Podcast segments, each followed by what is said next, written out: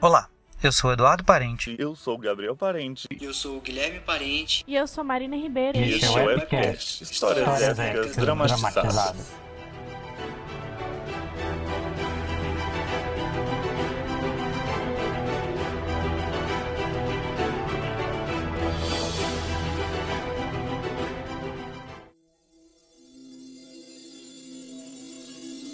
Diante de piratas perplexos e paralisados, as esferas vibraram.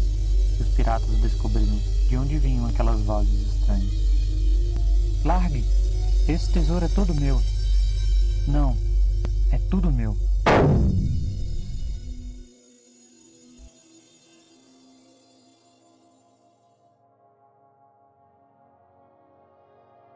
Os piratas ficaram paralisados por apenas um instante. No momento seguinte, só se via desespero, tiros e correria.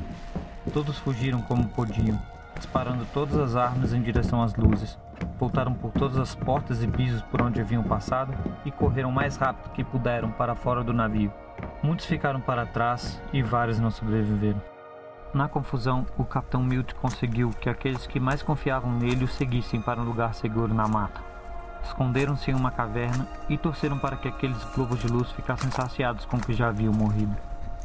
Naquela noite, não houve fogueira, não houve rumo, não houve conversa, não houve nada. Todos ficaram em alerta, olhando uns para a cara dos outros e calados, até desacordarem de cansaço. Não, não! Para longe, bola do inferno! Malditos sejam! Onde foram parar aqueles malditos holandeses? Onde está o meu tesouro? Correm, seus vagabundos! O tesouro tem que estar aí fora em algum lugar! Mas, capitão, tem fantasmas lá fora! Nós vamos pegar esse tesouro mesmo se o diabo em pessoa vier tomá-lo de nós, Bobby!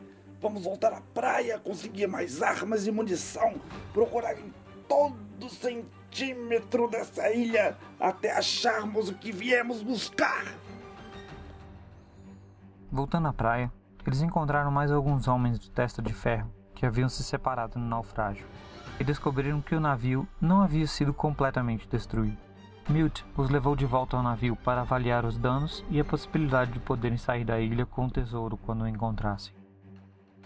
Em alguns dias, os homens que sobraram do Testa de Ferro conseguiram estabelecer uma rotina de caça e pesca para se manter e puderam cortar madeira suficiente para consertar o navio e deixá-lo a ponto de poder carregar para fora de lá o tesouro que pretendiam achar.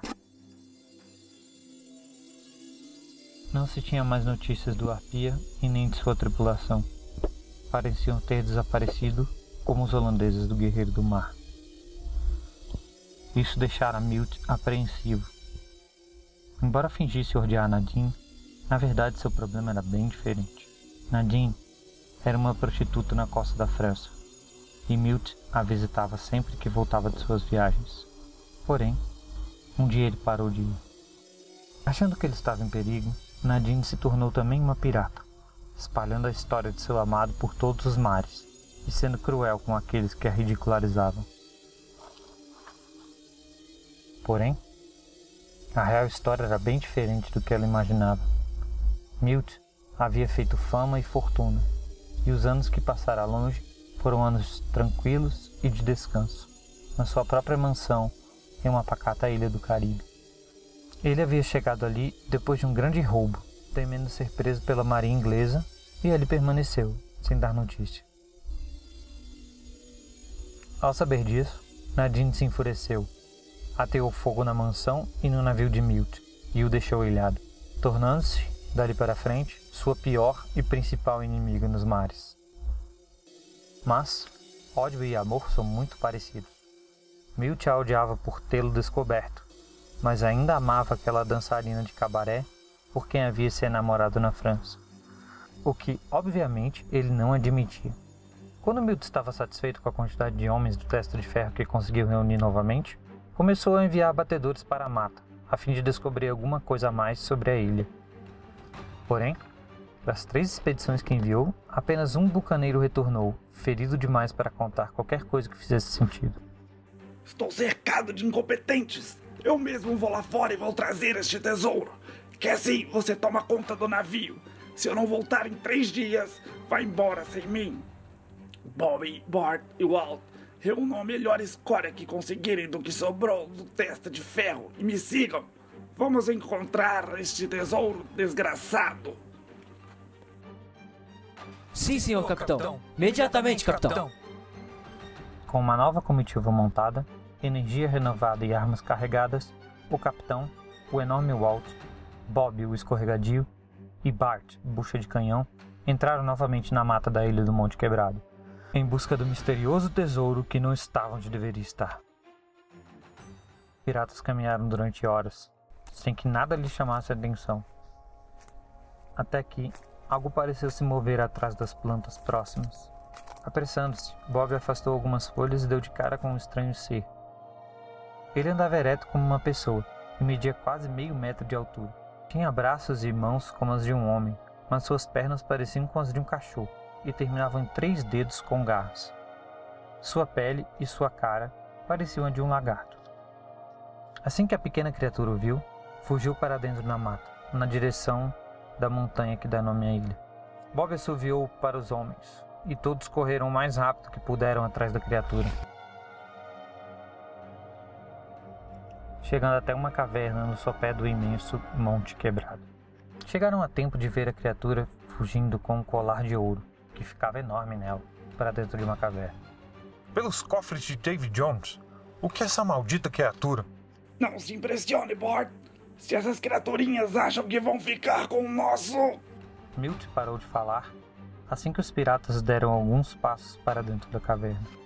Diversos túneis levando às várias partes das cavernas estavam diante deles, e todos estavam recheados de tesouros, de criaturinhas, e de holandeses, e de piratas mortos. Atirar! As criaturas correram para dentro dos túneis e desapareceram em alguns segundos. Agora, suas ratazanas, comecem a carregar o tesouro! Os homens escolheram cada um um pedaço do tesouro para carregar. Alguns, em dupla, carregaram baús. Outros carregavam suas bolsas de moedas e seus bolsos com o máximo de ouro que conseguiam. Porém, o que eles não haviam pensado é que não foram as criaturinhas que colecionavam o ouro pelo brilho a matarem todos aqueles homens. Algo mais os espreitava. Largue! Esse tesouro é meu. Não! É tudo meu. Duas esferas de luz amarelada surgiram, uma de cada túnel da caverna. Do terceiro túnel surgiu Nadine. Mas ela não era mais humana. Não completamente. Seu corpo era translúcido e brilhava com a mesma luz amarelada das esferas. Olá, Milt. Olá, Milt. Nadine, você está viva? Sim, sim e não. E não.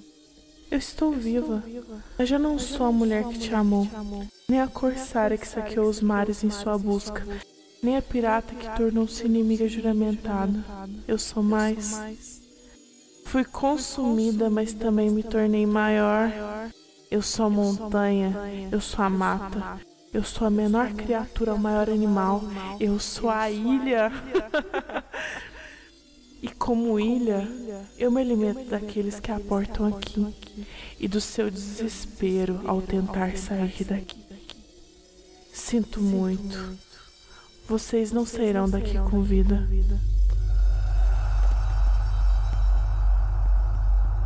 O chão começou a tremer e as paredes a desmoronar.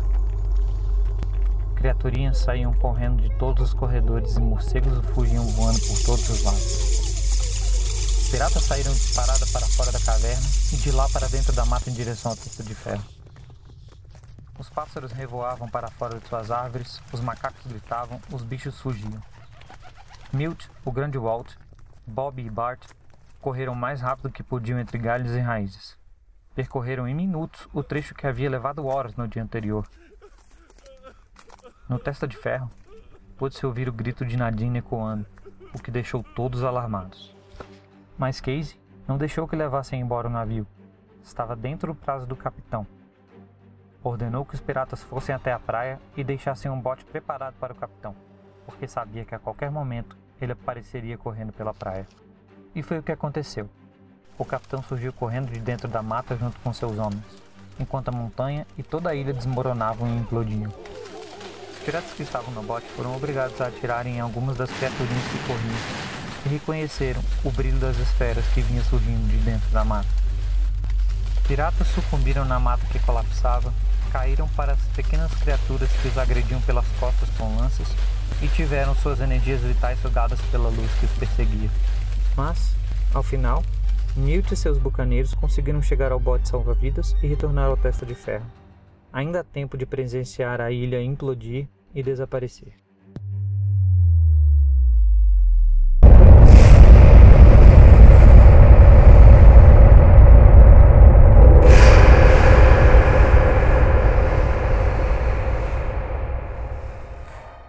A ilha desapareceu numa grande esfera de luz, que gerou enormes ondas e levou o navio para longe, tornando aquela a história fantástica que os piratas contavam em suas viagens sobre como Nadine, a terrível, tornou-se a luz dos faróis que separam os homens do mar das rochas traiçoeiras.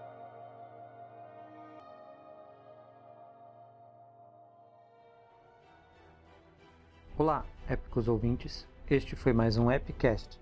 Esperamos que vocês tenham gostado. Nosso objetivo é sempre trazer o melhor de nossas histórias. Para mandar elogios, críticas ou sugestões, acesse nossas redes sociais, mande-nos um e-mail ou acesse o formulário de contato no site. O link do nosso site está na descrição do post.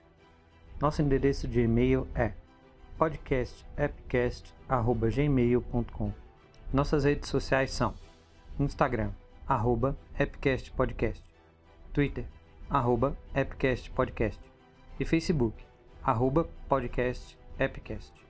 E fiquem atentos porque em breve teremos mais uma aventura no Epicast, histórias épicas dramatizadas.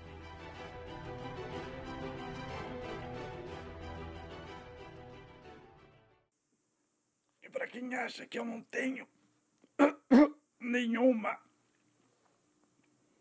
ah, experiência além do testa de ferro posso assegurar para vocês, por todo, por todo o ouro que, sem, que consegui até hoje, que estava eu